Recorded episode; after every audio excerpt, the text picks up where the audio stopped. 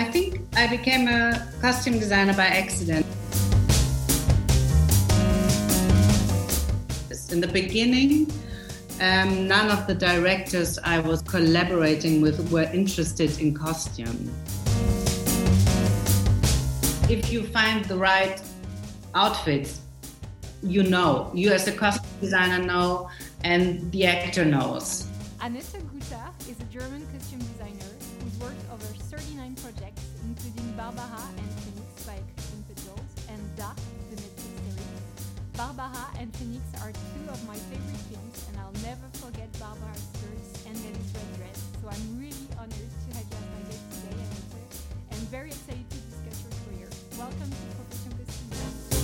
Um, hello, Celeste. I'm very honored to be part of your very interesting podcast. Thank you. Thank you so much. So I'd like to start uh, with asking you how you became a costume designer. What led you to this profession?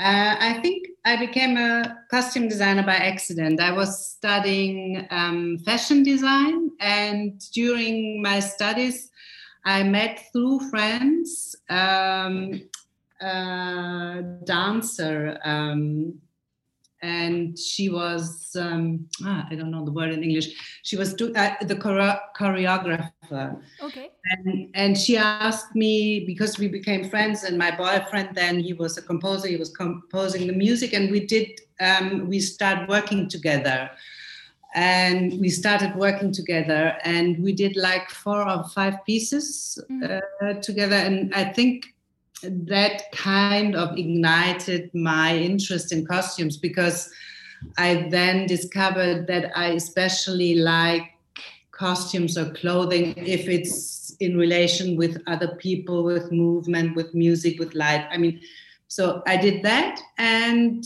um, due, after that, I was asked if I would do costumes for a small film, and then it all evolved.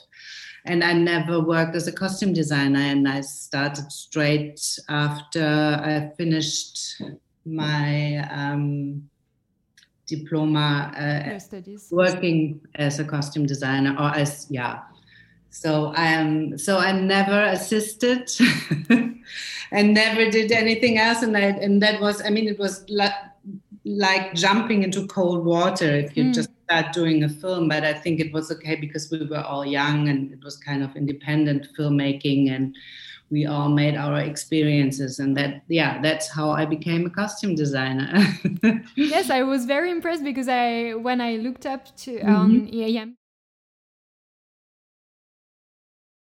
as costume designer, Yeah. so it's quite impressive. Yeah, it- thank you for that. But I mean, I had hard times because I didn't knew that I I didn't knew that I was um, allowed to hire a team. And my first film I did mainly on my own. I was sewing Oh, on set, and I mean, it was kind of you could call it stupid. I mean, you did all the jobs. there. yeah, because I didn't person. do anything. As soon as the sound wasn't rolling, I was sewing on set. So I mean, that was quite quite unconventional. But I learned in time that I that I was allowed to to have a team and assistants and people who were helping me. And so, but yeah, it was quite funny. I think it wouldn't work like this nowadays, at least not here in Germany. I don't know. So yeah, but that's I think yeah, that's how it went. Um, yeah. And I wanted to focus on your collaboration with Christian Petzold uh, Mhm. for our interview because I saw that you've worked together on eight films, if I'm not Yes. mistaken, from 2000 to 2013, 14. So I was wondering first uh, how you met, how you, Christian Petzold, and you met. Uh, we met again through friends. Um, the the second feature film I did was with Thomas Arslan. Uh, so, um, and uh, Christian Petzold's wife saw the film and she knew me through friends and she recommended me to him.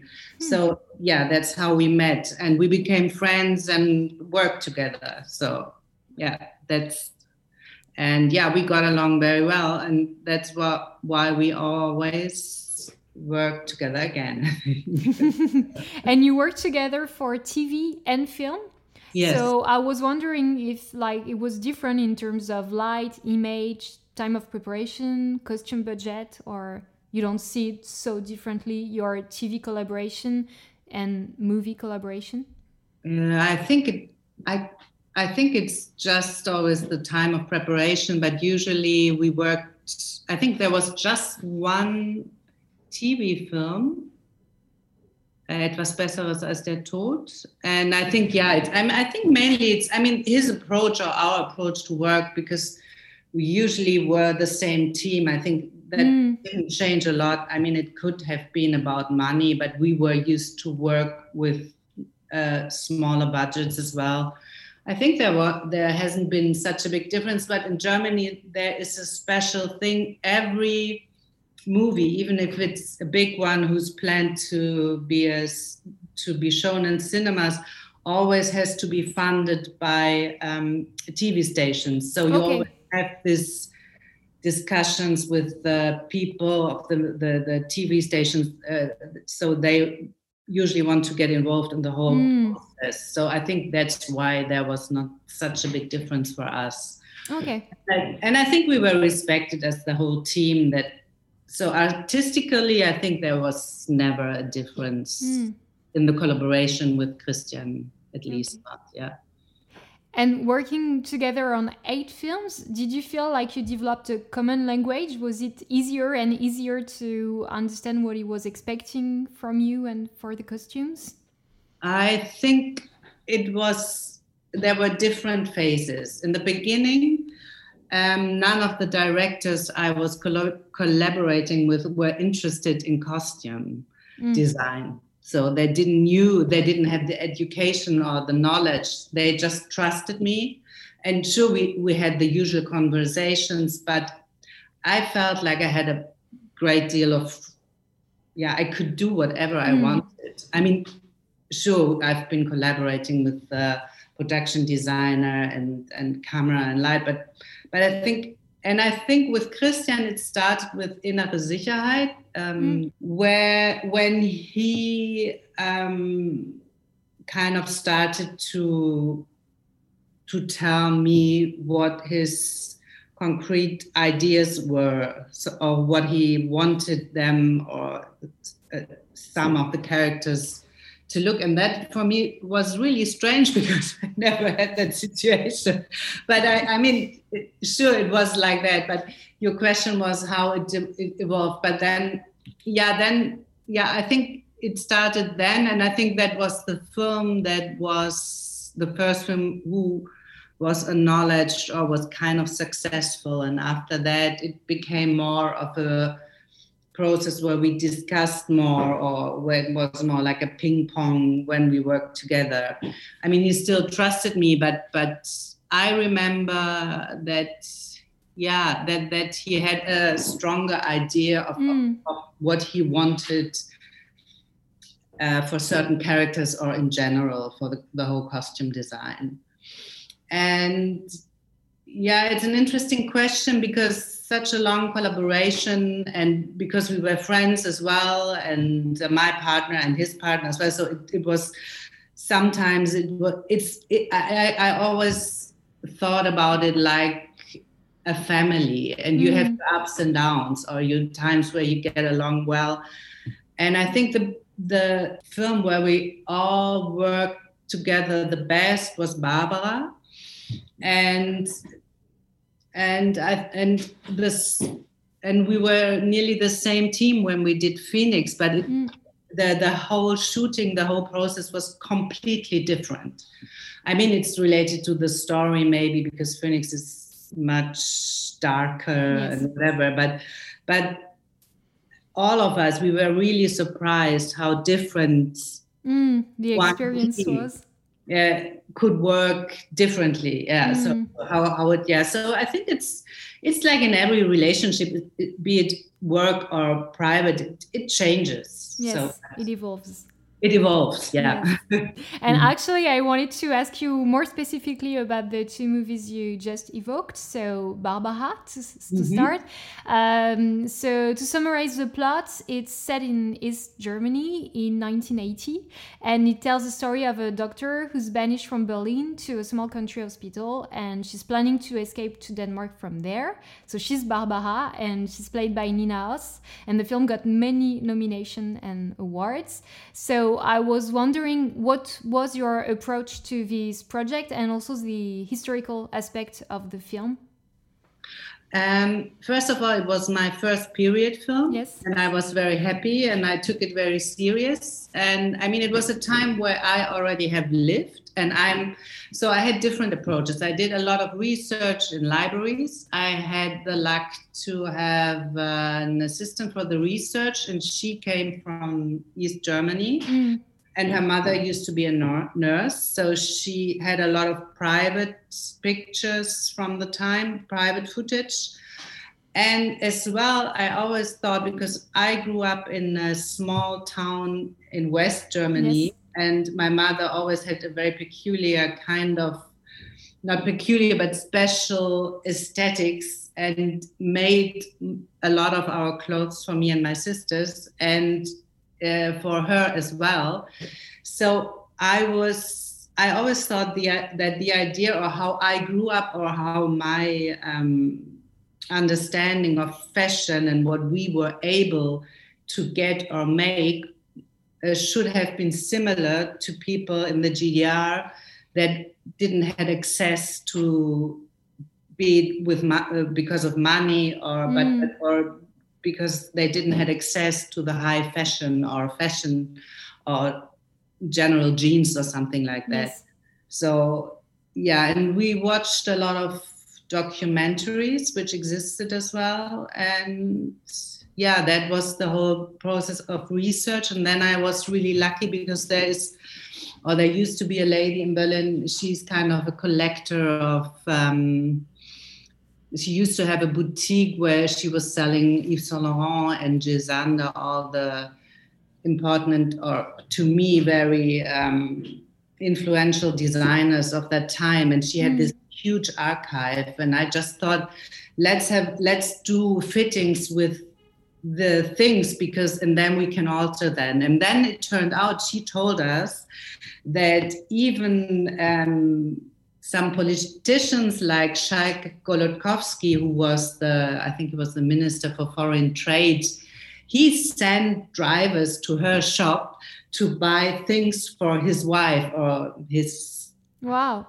so, so it turned out there were possibilities to even get high fashion like Yves Saint Laurent mm. in that time. So that's so I, I spent a while a, a big arc. So, but so that was part of um, what we found out and i think it was important to to make a difference because uh, between the character of barbara who wants to flee to the west and who has a lover from the west and kind of has an and comes from berlin from the big yes. city and the small town where she's sent to like uh, and and and the town the people the few people we see from the town are the people in the uh, i don't know if it's really told in the film but we um, they share the canteen with the people from the the factory? The factory thank you yeah. And um, the, the, the images we had as Western Germans from um, the aesthetics from the GDR, where I think they were mainly these bright colors and this not very good quality fabrics a lot of um, yeah so so so we thought we they could be dressed like that and even the colors because mm. all the pictures i could get were very very bright colors and we decided that we didn't want to go for that so that we kind of created um, a more modern wardrobe for Barbara because we thought she is a modern woman, or I mm. thought she is. So yeah, that's what how we we started, and uh, we had these wonderful original pieces for the fittings, and then we replicated them because um, yeah i was afraid of using them and because we needed multiples and mm. so we could do the small alterations that we wanted to have so that's yeah we even had the shoes made because yeah i was so i was so happy to do final to fi- to do finally uh, some period costumes i got yeah. really excited and i yeah i got a, uh, enough time and budget to do it. So yeah. Mm. And did Christian Petzold have specific uh, inspirations and requests uh, for this movie and for the costumes? No, I think here he trusted me again totally because I mean we we always met and we we exchanged ideas, but as far as I can remember, he never had a. I mean, he usually just tells a lot of stories or. Mm mentions films one should see, but I can't remember that there was a special general idea of how the look should be. I mean, we, it was very luxurious how we worked because we had enough time, we had enough money, we were even able to, the set was already built two weeks prior or three weeks prior we started shooting and my costume uh, the costumes were ready and we went there with the actors taking pictures in the actual um, locations and then afterwards discussed them and did some small um, alterations or changed some of the costumes we wanted to have for this or that part and i mean that was that's how it should be but mm. usually isn't because then and i think the film shows how yeah we could really take our time to think about uh, how and where and what we chose because mm. as usual with christian film there's not a lot of um, actors a lot of costumes yes. a lot so and then that i think that was that was really very good yeah so that we and, and i mean the colors sure then we decided okay in this part of the film it would be better if she would wear the blue sweater uh, the blue jacket and so so we did that kind of decisions color wise and in in collaboration with Kade, who did the production design as well. But I think we had a lot of um, freedom to to decide how we wanted it to look. And and I have to mention I worked the first time with a very experienced assistant who became a person with whom I'm still working, and that was very helpful for me as well. Because as I told before, I wasn't used to mm. to working work with a team and yeah and i mean i had worked with the team before but i didn't knew how comfortable and helpful it, it is and uh, yeah to work with a really experienced and and very knowledgeable assistant because then you have the time to do your work mm. and and she helped me with all the research and everything and so that was uh, because that's something um, that is uh, i learned that it is really really very important uh, with whom you work in your team because we are nothing without our team mm. and the bigger the films get so you, you can't do it and it's very interesting as well what she said about her own past and her family and how she could share some projects. I know that was another one. Oh, but, that but, wasn't her. Okay. okay. but that's also but very was for the research, but, okay. but she had a lot of experience with period mm. films. So so yeah, yeah, no, yeah, but but it's true. That okay. that was very helpful as well. Yeah.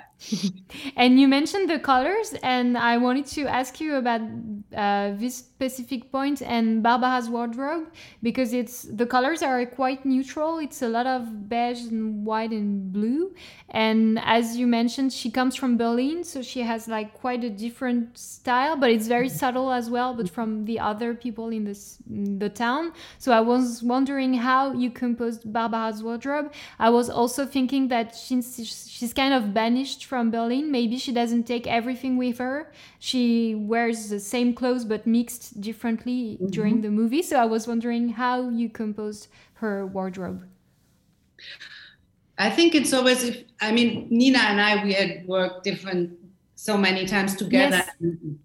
and but I think in general it, it is like that if you do a fitting and and if you find the right outfits you know you as a Mm. costume designer know and the actor knows or the actress because then it's just like it's that magic and you think and we had our favorite outfits after i mean we did a lot of fittings especially because we did um, some yeah we had some things made but then in the end i often don't have I, I mean i start with a lot and it Mm. reduces yeah Mm. but in the end you just have a couple of outfits who really that, that are really working Mm. and as far as i remember it was like that with with barbara's uh, outfits and i i'm always thinking if if i am traveling when we were to travel you I, I usually just take my favorite things because then i know I, i'm feeling comfortable and i think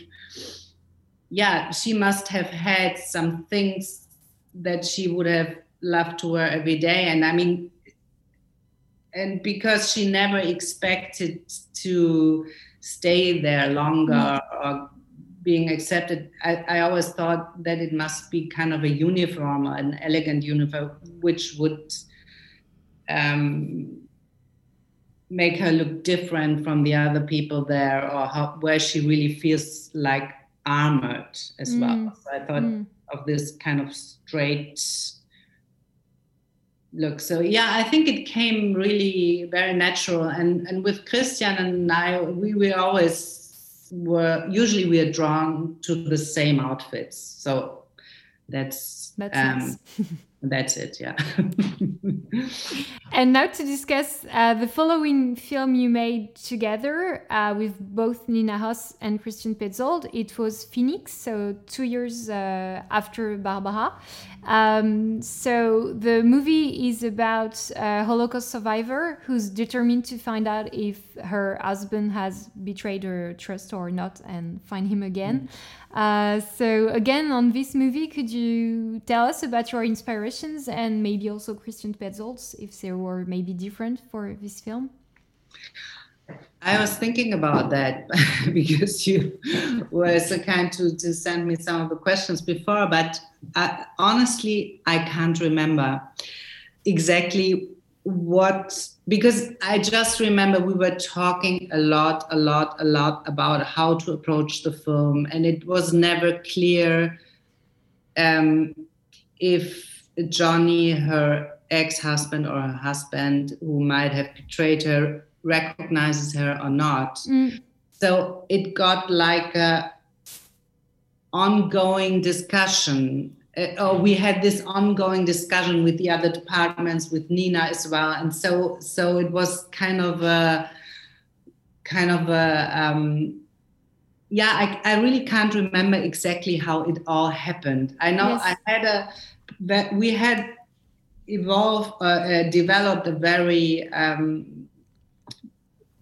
strong concept, but we left, we turned the idea so many times. So I think we were, at a certain point, we were kind of confused, and I still am.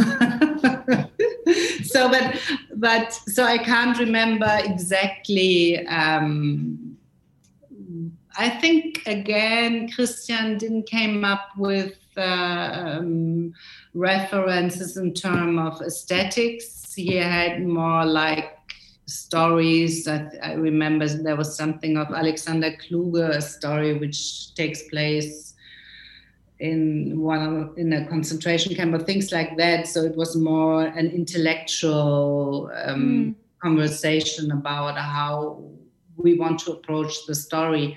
But mm I always thought because it's all the the whole story for me was I mean it was set in yeah in a in a um, very complicated time in Germany and and but but but I think we decided or I decided that it's kind of an artificial work because uh, world because you never know what is the reality and what is what the characters think who they are or the other ones are so that was kind of a the- theatrical approach, yes. maybe.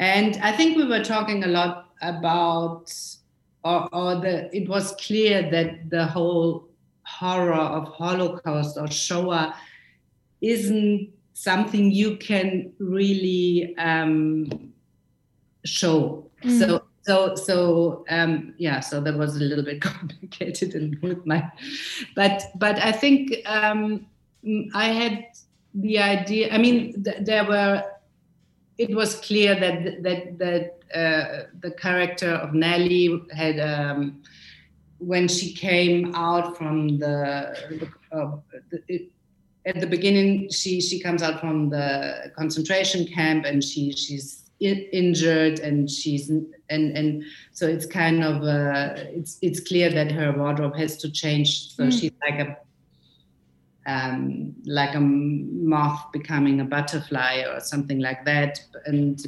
yeah so we try to um, tell that color wise and with but but i mean she's never dressing herself by herself yes she's dressed by lene and later she's dressed by Johnny. So mm. yeah, so she never picks her own clothes. Yes.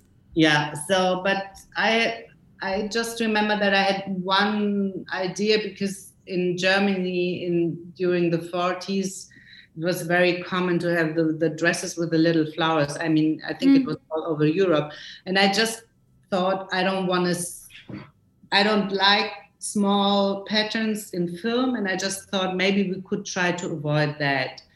And as a center costume piece, there was the dress which she's given from Johnny uh, and the pair of shoes. And but uh, she after she's becoming again um, Nelly. I think I'm getting too complicated for people. No, so maybe you can get. Well, for people who've seen the film, it's completely understandable. I'm sorry. no, no, no worries. So, it's such a long time ago, and I really have to think about how we did it because there were so many layers of doing it. Yeah, I think mainly, yeah, we had kind of a color choreography and and I tried to avoid to have too many patterns. And the dress, mm. the red dress we made, and I was lucky we even made the prints. I did it with a friend of mine. She's an artist, and we chose uh, something. The the print we made it was you couldn't say if it was a mouth or a wound, and I mean we just had a lot of room to think about how we wanted to look to yeah to look Yes, I was wondering about the pattern. Actually, I resaw the movie today, and I was mm. wondering what it was. So it's it's made for the for the film and yeah, the dress we pattern. Made, we made it. We made even the the the, the prints. So yeah, because I thought. Uh, yeah, I thought it would good to have an extra layer, which is which looks like 40s. I mean, the cut mm. is definitely 40s, but um, yeah i wanted to have the surreal aspect in the costume as well like it was in the story or the or the yeah. So because you always we all you always have this thing that you don't know if it's real or not mm. or if, if, it's just imagination. And um, so we did it with the shoes again. I'm a little bit obsessed with making shoes. The producer hated me for that because i always have the shoes made. And there was a lot of fun as well because yeah that's the thing with um, period costumes. Usually they don't the first of all they used to be smaller because we haven't been that well fed in other centuries and the the the fabrics and the leather doesn't last. And if they're in rental houses they're used as many times. So it's always a big challenge if you want to use real uh, costumes. So so that's that's very um, good if you have the chance to have it made.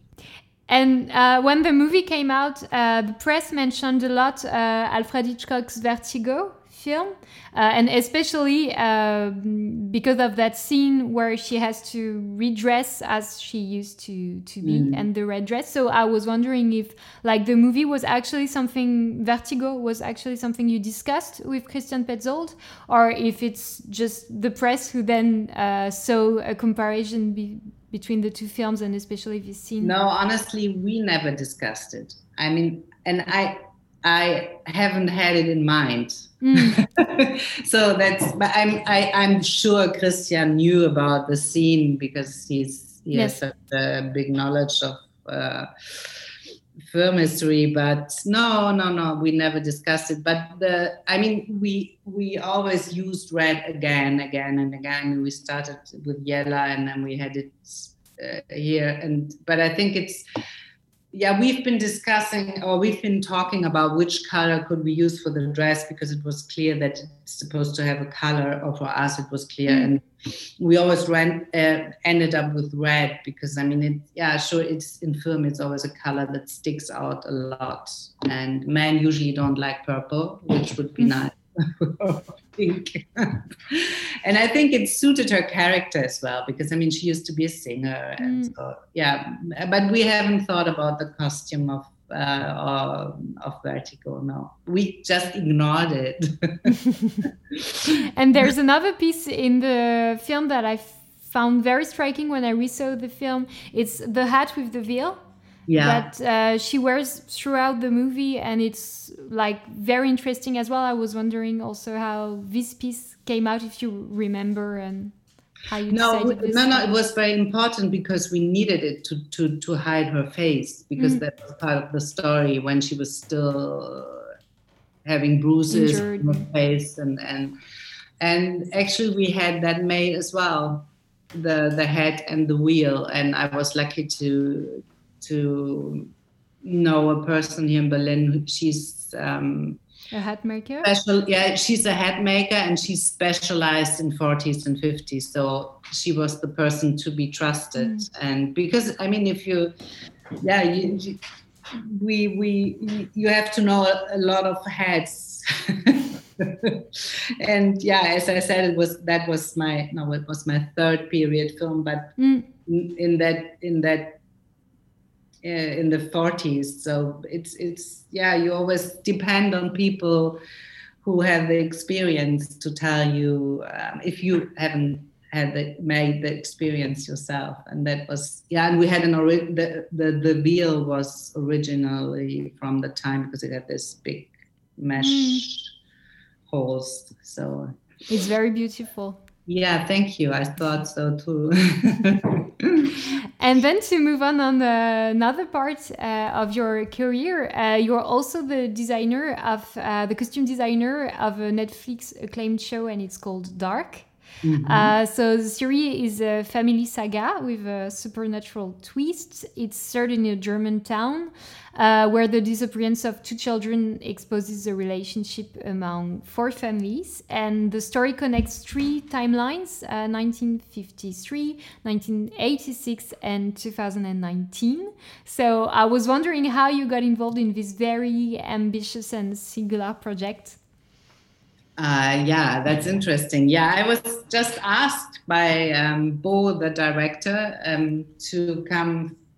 Or I was, I got the call if I Mhm. would, I would be interested in doing a series, and I was just thinking yes, because I was, I mean, that was the time where I just thought, yeah, it would be interesting to do a series to have this longer time span and more characters and more time to develop the the the, the, yeah, the characters yeah and we met and and um, i never thought that i would get the job because um, everything i had done was kind of a smaller scale in a smaller scale because i didn't have that experience but because i was so eager to do a series and I, I thought it would be especially interesting for me as a costume designer to do a series which takes place in in different Mm. decades i did some moods and i was lucky that he really liked my moods and the, that we got along very well and the, and then yeah they decided very quickly that they because he's always working with his uh, partner she's writing and he's the director and they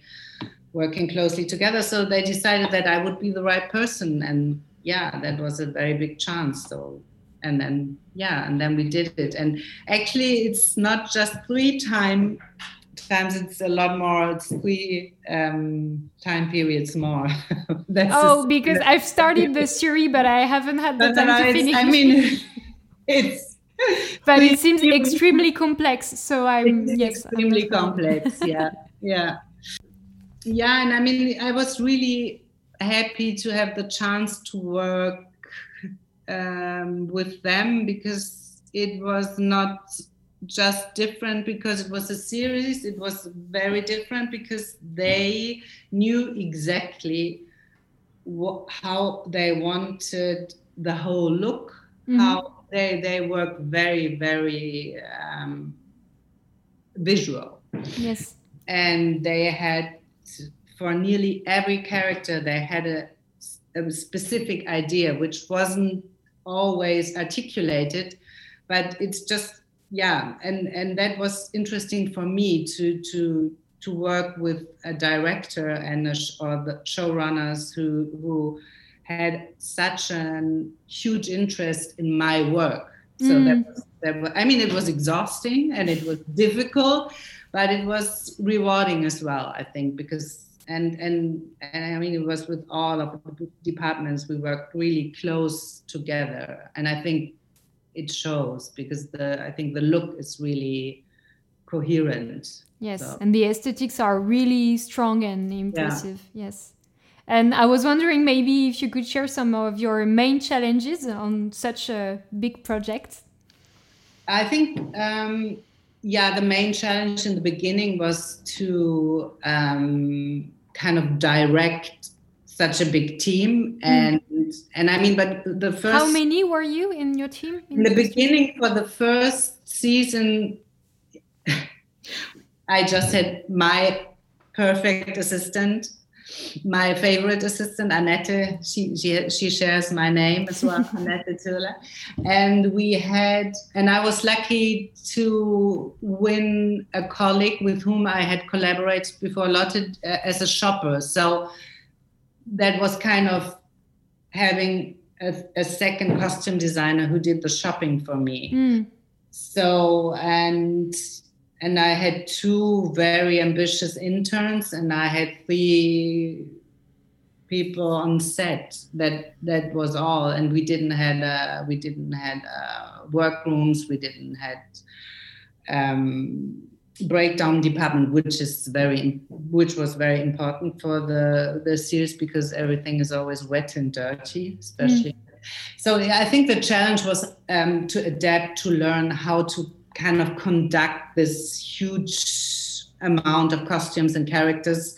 And I really don't know how we did it, but we did it. We just worked very hard, and everybody was very, very yeah we gave everything. And and then and then in the second season it um, and, and but they all the, the production and um the, the they they always were interested in supporting us. So we mm. it was kind of we grew together and they always gave us what we've been asking for. So that was but i think that was kind of the biggest challenge to but it was yeah but it was wonderful as well because i mean i had the chance to have a workroom for on my own the first time and and and to work with all the wonderful people. And i think the other challenge was to to because we had so many characters and we had them in different some sometimes we had them in different generations like at different times. So as kids as grown-ups and as older people and it was a big challenge to show that through costume i mean mm. that was mainly makeup and costume i think and sometimes and um, i think the third um, season the biggest challenge that was that um, the books weren't finished because there was under so much pressure and then we sometimes had to invite worlds which we didn't have any knowing of. So it was just sometimes we really had to improvise or oh wow okay try to so yeah, it was just like yeah, it's another future because we had we didn't had just so we had a future word and it wasn't just one word. There was another word and we didn't knew how the other word would look. But then we just got some informations and then we thought, okay, so mm, let's make something up, but it has to be related to the character so that the public would realize who they're gonna see. So that that was challenging, but I mean, it was a lot of fun as well because sometimes we just thought, oh my god, what are we doing? like, in which future are we? yeah. So in which world are we? Or in which mm. yeah. But I think that yeah. yeah. Yeah, it must have been an incredible experience. Yes, it was. I'm looking and forward to uh, finishing uh, the story. Good luck. It's very complicated. Yes. So I wanted to ask you about your uh, teaching because you mm -hmm. also teach costume design to film students in Germany, uh, future directors, producers. So could you share a bit about this uh, experience of teaching costume design? Yeah, I think it's. Um, I don't really feel like a teacher. It's like I do it once or twice a year. It's not like it's. Um, I don't feel like I'm a very professional there. Or what I want to tell them, what I experience with friends or as a co- younger costume designer is that, or sometimes even now, that um, there's not such a big awareness of what costume design is, what it's capable of, and that it would be not a good advice to not work with it for young directors or for directors in general, because I think it's very often underestimated. And because I mm. think it could tell a lot psychologically, aesthetically.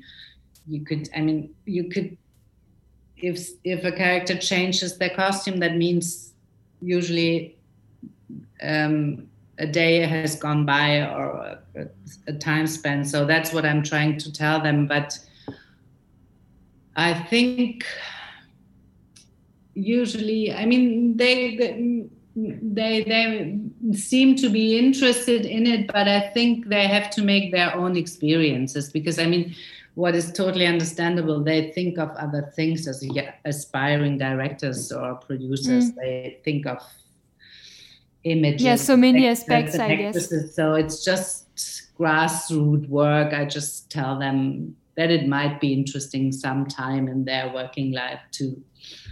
And I think in general, uh, general, I think it's important to, uh, but that's what you do as well with your podcast, is to to have a little bit more um, attention or uh, acknowledgement for our work. Mm. But I guess it's very important that actually you're able to talk to future producers, directors, because as you said, mm-hmm. they think about many aspects of the films they're going to make, but maybe not necessarily about costume design. So I think it's great that they have the chance to meet you and yeah. think about that part of um, of the movie, actually. Yeah, I think so, and I think it's not just in what is shown; in, it's even in terms of budget or. Mm or team size or how many or or yeah or the payment in general for the producers because I, yeah but that's another topic yes but you also bring some concrete aspects that they wouldn't hear about if yeah, they didn't have so. this lesson yeah. so it's important um, and i wanted to ask you a few questions about costumes in general uh, for instance i was wondering if there's some movie costumes that you especially like and that inspire you ah sure there are plenty. Um, maybe I say in general what I like with costume or what I usually try to do is I would I try to create something that is not too fashionable and which um, kind of age as well because I was I'm always thinking that if you see a film um, 10 years le- after it should still look classy or good. Mm. and that's what i usually like with costume design. That's one aspect or that's one aspect i always had in mind when i was working. And yeah, there are plenty of costumes that I really like, and I think it's important, or, or I, I, would differentiate them from period and um, contemporary. Contemporary, and the period film that stuck to my mind the most was um, Meek's Cutoff um, from Kelly Reichardt and it's a classical western but it's more it's it's three pairs that are it's, it's, it's three uh, settler families that are traveling and it's set in the desert of Oregon. Mm-hmm. and but but it's more told from a um, female point of view and the women are dressed in uh, light colored um, dresses. It's set in the 1840s i think. And um, I just thought it's so beautiful and it felt so real and it felt so delicate because mm. usually Western are all about the men and the shootings and the fighting with the indigenous people and and this I thought it was I mean I like her films in general but I thought the the the, the costume and it it's done by oh, I wrote it down because that's another Vicki Farrell and I think it's really I, I like that a lot and uh, and there's another small film from a Brazilian director. He's called Karim Aïnouz, and he lives in Berlin. I have the luck to know him, but he did, I think, two or three years ago, he did a small film. It's called The Life of Eurídice Gusmão, and it's set in the 40s in Brazil and I like the effortlessness of the costumes of the period mm. costumes because I mean it's hot there and it's kind of a very emotional drama, but you you never had the feeling that it was a costume film because it was so and and they wore it kind of a sloppy way and it's not not the usual look you always get from that time and that was the same with um, Meek's Cutoff. So that I, I think I like it if it's if it has a real feeling or if mm. it's a period thing and and you see that that it's kind of a modern approach to it but not like a total design approach to it.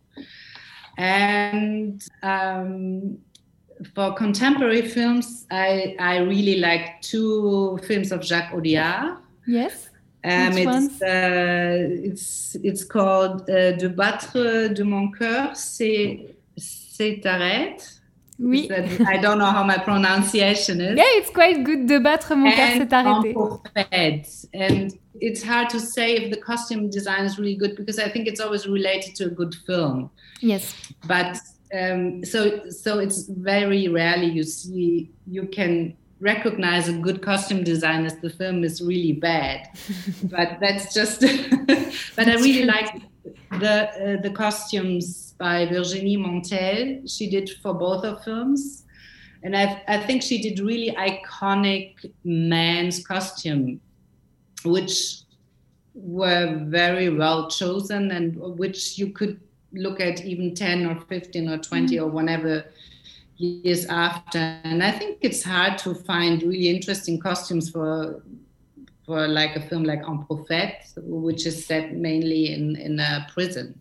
Yes. So I have more if there's still time. I, I have yes, series, of course, of that, course, because I think that's another thing, and I really liked um, Euphoria, but I would say for the main reasons I like Too Old to Die Young um, by Nicholas Refn Winding because I think um, their approach is very modern, kind of contemporary, but they created kind of an iconic look for both of the films. I mean, I could just judge Euphoria because I have a teenage daughter, and now she's, yeah, she's still a teenager, and I think it's in and Uh, and she said that it was very very realistic, even when the costumes are totally exaggerated. And I think that's an aspect I really thought was interesting the makeup and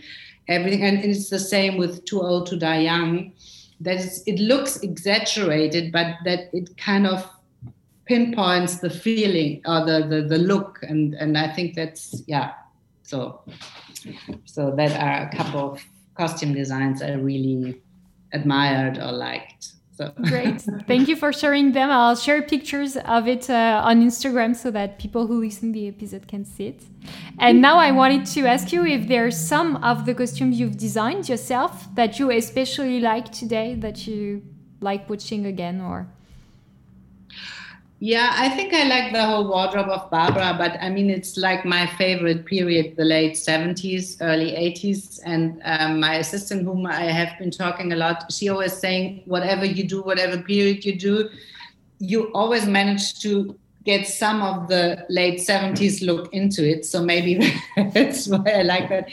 And I like one character of um, Dark, the got, she's got uh, Claudia and Tiedemann. She's the director of the power plant, and I like the whole wardrobe from starting from the 50s when she was a, uh, a child through the 80s elaborated kind of fashionable looks. And then she turns into kind of a terrorist in the future as an older lady. And i like her looks. So yeah and what do you like most about your job as a costume designer? Mm. yeah, I think um, I really like to the work in the working rooms, and I like